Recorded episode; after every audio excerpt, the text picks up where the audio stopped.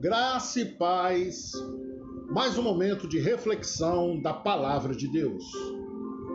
Eu quero compartilhar com você o livro de São João, capítulo 7, o versículo 24, que nos diz a narrativa: Não julgueis de acordo com a aparência, mas decidi com justos julgamentos. Qual é a passagem? Jesus começa tendo um problema com seus irmãos pela falta de fé deles, filhos de Maria e José. Mais à frente, eles vão para uma festa. Só que Jesus vai meio que na penumbra, meio que escondido, porque Jesus naquele momento queria um descanso, não queria um embate, mas havia uma procura contra ele. E alguns diziam que ele era bom, outros diziam ao contrário, que ele iludia, aquela coisa toda que nós vemos nos dias atuais. E quando eles o questionam, ele diz: Olha, a minha doutrina não é minha, e sim daquele que me enviou.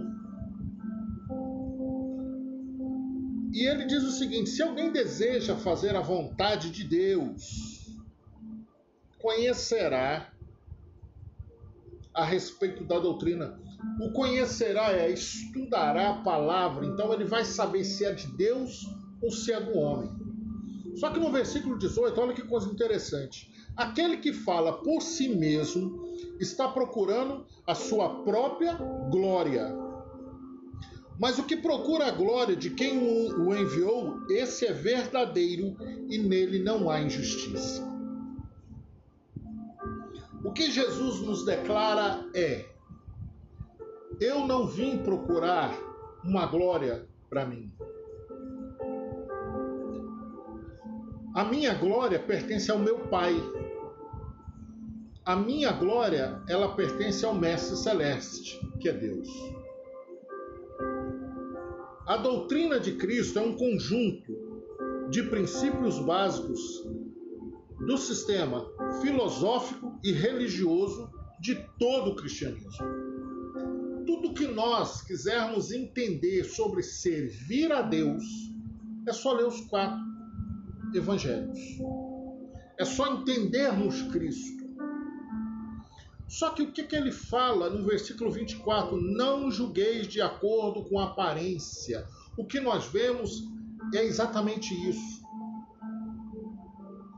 Não, e, e, quando eu falo disso aqui, não estou falando de STF, não estou falando, não, estou falando pessoal.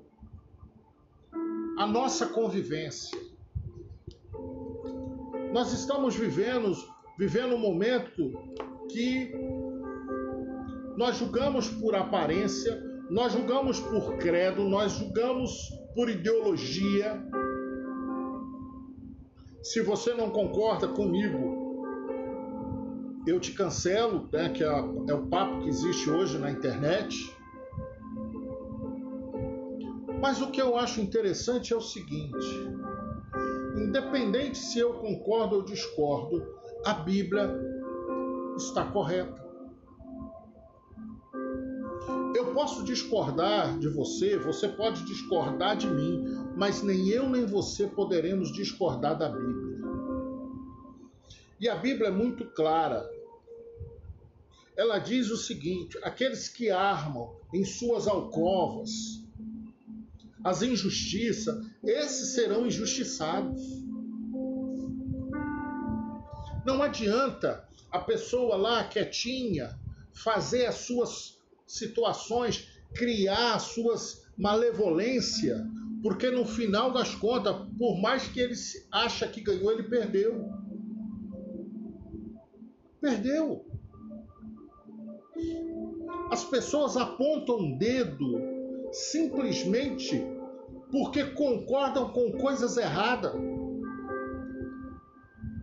E depois, quando são questionadas, ainda são as vítimas. É, o interessante é isso. Quando você questiona, a pessoa ainda se faz de vítima. Não, eu não fiz.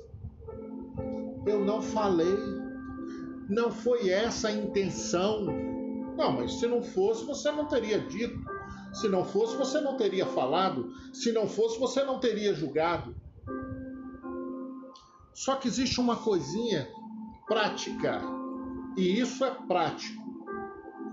Você semeia o mal, você não vai colher bênção. Você não vai colher bondade. Se você semear mal, você vai colher mal. Se você aquela frase popular, quem semeia ventania colhe tempestade, não tem para onde correr.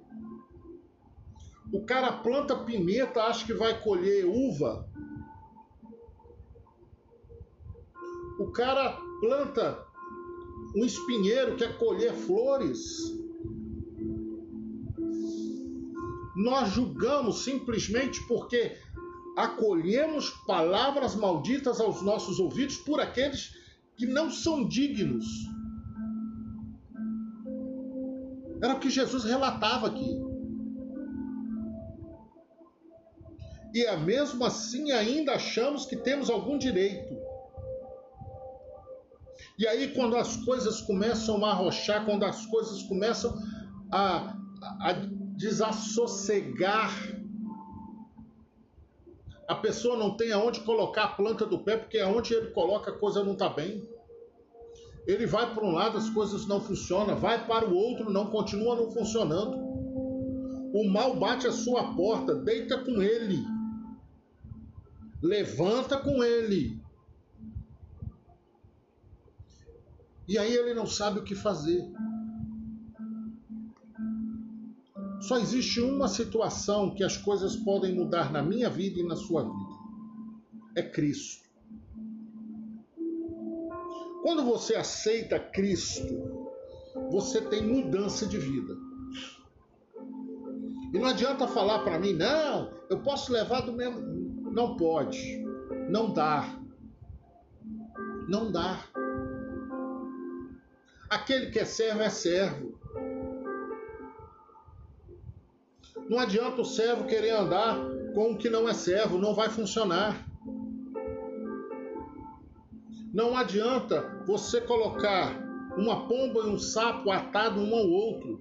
Um vai pular, querer pular na lagoa, o outro vai querer voar. Não vai funcionar. Não tem como. Mas se você colocar a sua esperança a sua confiança e arrumar um julgamento justo para tudo aquilo que você faz, o Espírito Santo estará te direcionando. O Espírito Santo irá te mostrar um caminho. Fará com que você caminhe e o seu caminho, por mais difícil que seja, será bom. Olha que coisa interessante. Por mais difícil que seja, as portas fecharam, mas Deus manda o socorro.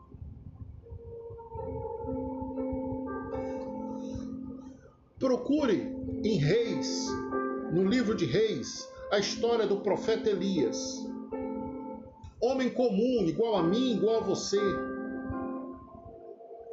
Mas o Senhor o tomou para si.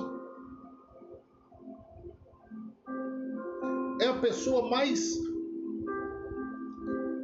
mais desasso, des, desiludida com tudo. Era um cara que não sabia o seu ponto. Chega um ponto dele achar assim, só Deus, só eu fiquei. Deus falei, tem sete mil que não se dobraram diante de Baal. É dessa maneira que Deus trabalha. Não pense que o seu problema é maior do que o do outro, porque talvez você vai se assustar quando descobrir que o seu problema não é nada mediante algumas pessoas que estão à sua volta. Não julguei por aparência. Não julgue por aparência, mas permita que o Espírito Santo trabalhe a seu favor. Confie, deposite sua esperança no Senhor e que o Espírito Santo possa ministrar melhor em cada coração. Amém e amém.